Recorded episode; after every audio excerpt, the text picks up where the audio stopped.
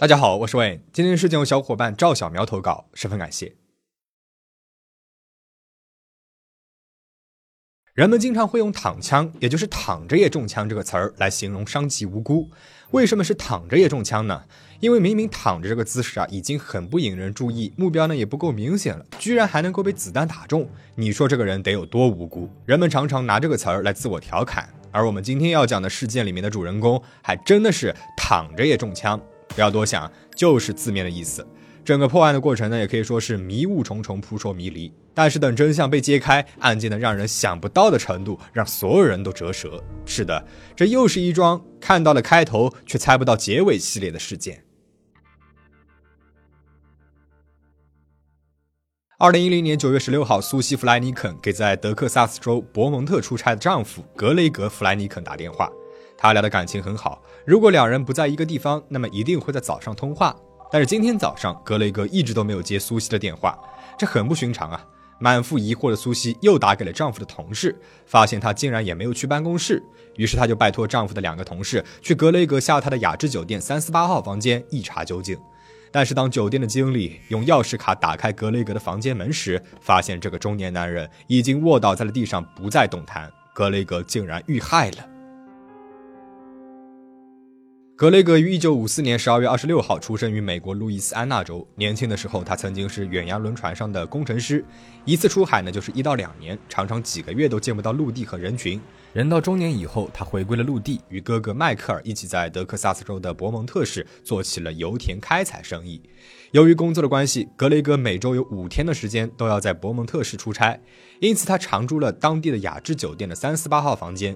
每一个星期一的早上，他都会从路易斯安那州的拉菲特市开车来到伯蒙特市，两个城市之间的车程大概是两个小时。在伯蒙特市工作五天之后，再回到拉菲特市与家人团聚。每当工作结束的夜晚，他都很喜欢把空调温度开到最低，然后在床上铺上一条干净的大毛巾，放上烟灰缸、香烟、火机、手机、电视遥控器和一些糖，然后一边抽烟一边吃糖，一边看着电视节目。这就是他最喜欢的放松时刻了。案发当晚，二零一零年九月十五日周三晚上，他在三四八号房间里正在做的事情也是抽烟、吃零食、喝啤酒，以及看电视里面正在放映着的《钢铁侠二》。格雷格性情温和，是大家眼中的好丈夫、好父亲、好同事。为什么会突然死亡呢？究竟是他杀还是自杀，还是因病导致的突然性死亡呢？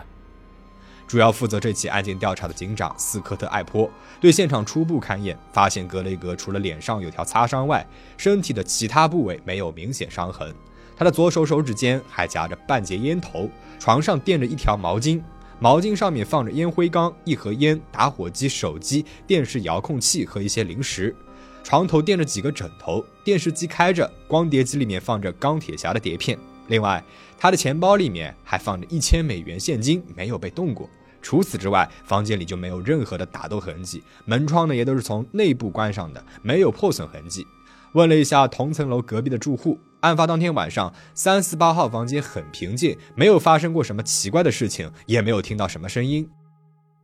斯科特警官从苏西那里得知，格雷格是一个老烟枪了，平时也不太喜欢运动，而且很不信任医生，对现代医学持怀疑态度。不怎么去医院做检查，结合现场是密闭空间，警方初步判断他很有可能是因为不良的生活习惯引发了某种疾病而意外去世的。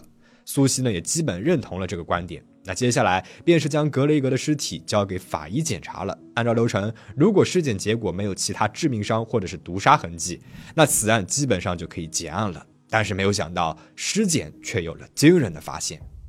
负责尸检的法医是汤米·布朗博士，他是一名经验颇丰、备受尊敬的法医。他注意到死者的身上有两处外伤，一处是左脸颊上有一处大概一英寸的擦伤，这很有可能是由于格雷格摔倒的时候脸部和地毯摩擦造成的；而另外一处呢，则是格雷格的下体有一个半英寸的伤口，伤口四周已经开始肿胀变色，有少量的积液，淤青也扩散到了腹股沟和右臀部，这很奇怪。进一步的解剖尸体后，布朗博士发现格雷格身体内部有严重的损伤和出血，他的肠子已经破碎，一部分消化的食物流了出来，胃部和肝脏上都有明显的伤痕，心脏右心房处还有一个洞，肋骨呢也断了两根。法医认为，根据内脏状况来看，格雷格应该是被殴打致死，或者是重物压死的。他胸部遭受的重击可能就是致命伤所在，而他下体的伤口可能是被坚硬的物体踢到造成的。最后，法医判断这格雷格并不是什么疾病突发去世，而是被人殴打致死的。那么，凶手又是谁呢？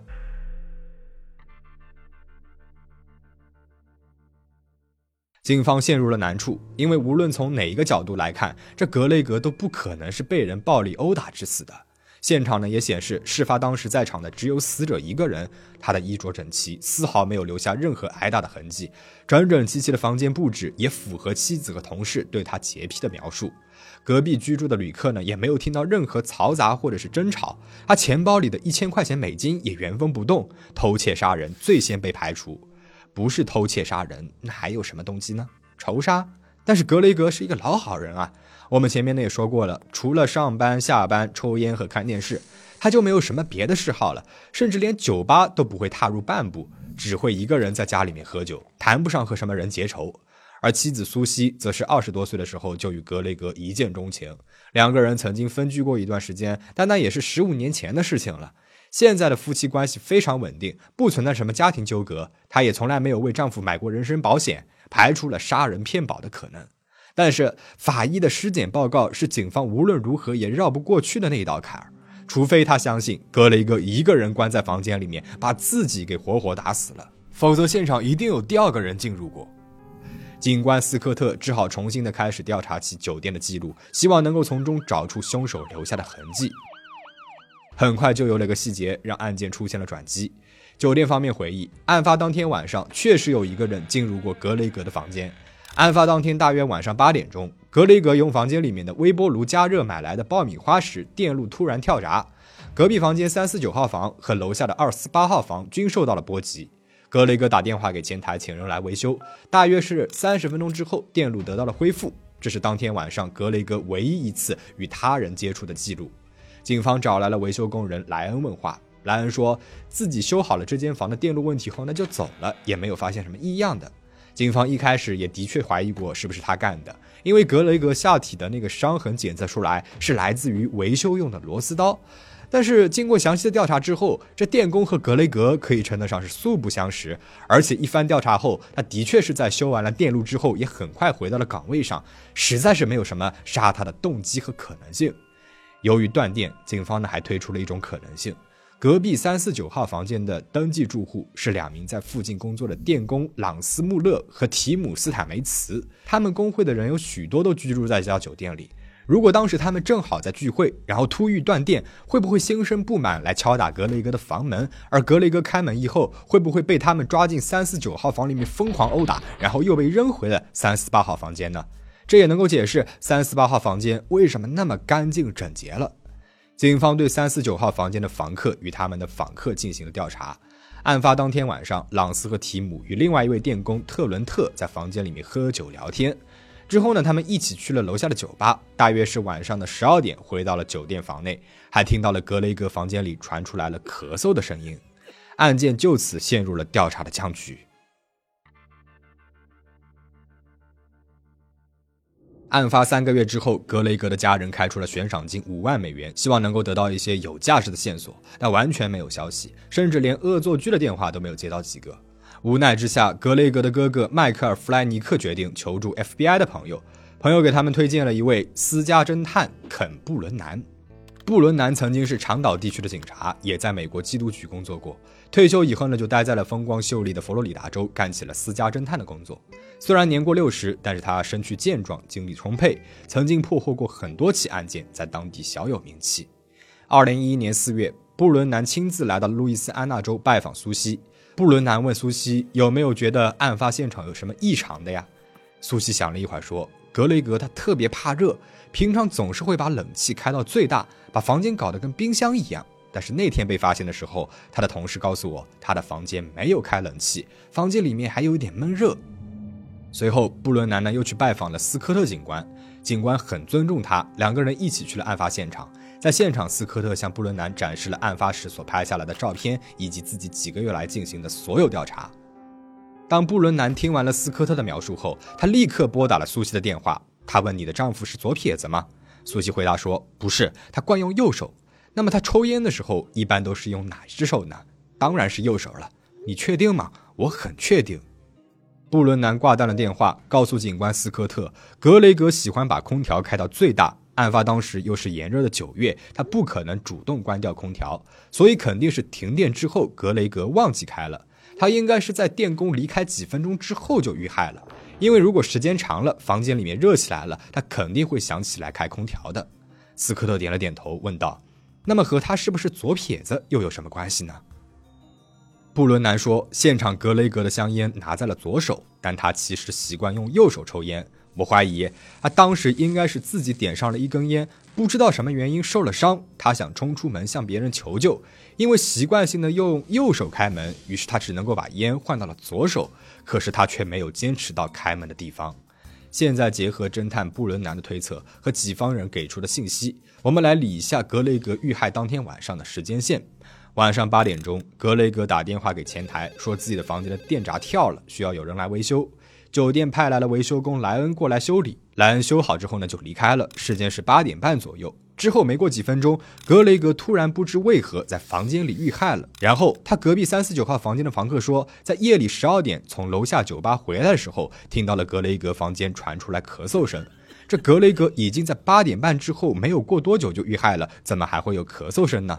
要么就是当时格雷格房间里面还有其他人，是那个人在咳嗽；要么就是三四九号房间这三个人啊在说谎。侦探就决定从三四九号房间这三个人入手，看看会不会有什么新的线索。为了不打草惊蛇，他暗中找他们的上司和同事了解情况。上司告诉布伦南侦探，事发之后他曾经听到三名电工讨论过有关枪的话题。布伦南和斯科特警官又重新回到了三百四十八号房间，仔细的搜查了每一个地方，尤其是墙壁。这一次啊，他们有了不一样的发现。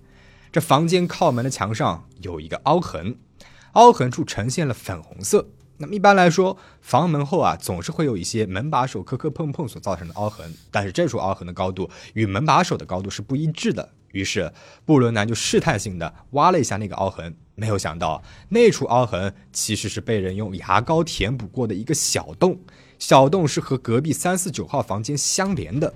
布伦南马上到三四九号房间，用激光笔放在洞里面尝试性的扫了一下。激光笔的轨迹末端正好落在格雷格房间里床上的那个位置，由此布伦南推测，格雷格啊是被三四九号房间里面所射出来的弹丸给击中了。子弹呢是从格雷格的下体进入了体内，因为那里的皮肤比较薄，而且有褶皱，所以让弹孔看上去很小，不像其他的部位那样明显，很容易被人给忽略。子弹对肝脏、胃和肋骨等部位造成了穿透伤之后，进入到了心脏，所以右心房上留下了一个小洞。子弹很有可能就留在了心脏部位，而且因为子弹穿透了墙壁，速度有所减缓，所以没有在死者的衣服或者是皮肤上留下灼烧痕迹。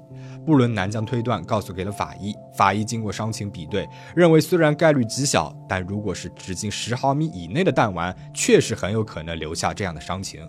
于是就将钝器致死的报告改为了枪伤。那嫌疑人的作案动机又是什么呢？根据监控显示，三四九号房客似乎与格雷格并无太多交集，只是偶尔会在停车场遇见，双方呢会互相打个招呼。难道真的如警方刚开始推测的那样，三个人是因为停电不满才杀害了他的吗？于是布伦南和斯科特警官决定对三个房客之一的提姆进行突破。二零一一年六月一号，斯科特和布伦南前往了提姆的老家威斯康星州，把他叫到了警察局进行问询。提姆将当天晚上发生的事情又重复了一遍，与上次的口供并无太大的差别。当他说完，斯科特告诉他：“你核对一下自己的口供，如果有错误还可以更正，如果没有的话就签字儿吧。”提姆正准备签字的时候，警官斯科特却说了一句：“等一下。”你之前确实没有什么问题，可是当你签了这份口供之后，你就会有麻烦了，因为你向警方做出了伪证。听完这句话，提姆直接愣住了。布伦南对他说：“我知道你想保护一个朋友，对于那件事情，我们都已经知道了。你这么做可能会让你和你的家人陷入困境，不值得。”提姆以为警方已经掌握了充足的证据，于是就将所有的事情都给说了出来。二零一零年九月十五号，提姆三个人下了班，回到三四九号房间喝酒。喝完酒之后，朗斯起身说要到车子里去拿一瓶威士忌。可是当他回来的时候，手中却多出了一把九毫米的手枪，这是他新买的手枪。朗斯呢就拿着枪到处指着玩。就在此时，一个意想不到的事情发生了，枪走火了。虽然没有打到房间里面的人，但是在墙上留下了一个小洞。朗斯呢也酒醒了大半，把手枪放回了车子里。他们还耳朵贴在墙壁上听了好一会儿隔壁三四八号房间，但是隔壁好像没有什么动静，他们就又开始放心的去酒吧喝酒了。午夜回来的时候呢，还听到了隔壁的咳嗽声，就更加放心了。但是第二天醒来时，他们却发现三四八号门前围着一堆警察，这才意识到昨天晚上可能是击中了隔壁的人，于是就用牙膏将那个洞口给堵了起来。整件事情与布伦南的猜想完全一致，但是与布伦南猜想有一点不同的是，格雷戈当天晚上受伤之后，坚持的时间可能比他们要想象的长很多。布伦南对此十分的气愤啊，他说：“你们把墙都给打穿了，为什么不去隔壁看一眼，有没有人因此受伤呢？”提姆说：“因为害怕呀。”布伦南又说：“那么第二天警察来了，你们为什么还不把真相给说出来呢？”提姆说：“朗斯当时去找了律师。”律师说，等法医报告出来之后再做决定。可是不久之后，他们就看到了格雷格去世，原因是受到了重压。我们觉得很幸运，认为他去世和走火没有关系，所以就没有说。其他两个人后来也承认了提姆说的。朗斯承认是自己拿的枪，因为德州是持枪大州，走火伤人的案子数不胜数，大多都是量刑比较轻的。朗斯极有可能不会因此而受到很重的惩罚，这让侦探布伦南十分的生气。他跑到了法院，对法官说：“这根本就不是一起意外。什么是意外？就是当人系腰带的时候，桌上有一把手枪突然走火，这是上帝的旨意，这才是意外。可是当一个人把一个不应该带的东西带到了此地，在喝得烂醉的情况下故意拿出来玩，导致了失火，那么情况就完全不同了。甚至在事发之后，他都没有及时的去隔壁看一眼。”而当他确定自己确实是做错了事情之后，又采取了逃避的方式，这叫做谋害。最后，朗斯因为过失杀人罪获刑十年。事件到这边呢就讲完了。这起案件的神奇之处就在于一切都十分的巧合。朗斯枪正好打到了隔壁的三四八号房的床上，而格雷格当时呢又正好在床上看电视，子弹又正好打中了格雷格的下体。入口处极小，以至于法医都没有意识到这其实是一处贯穿伤，而致命伤来源于手枪的子弹。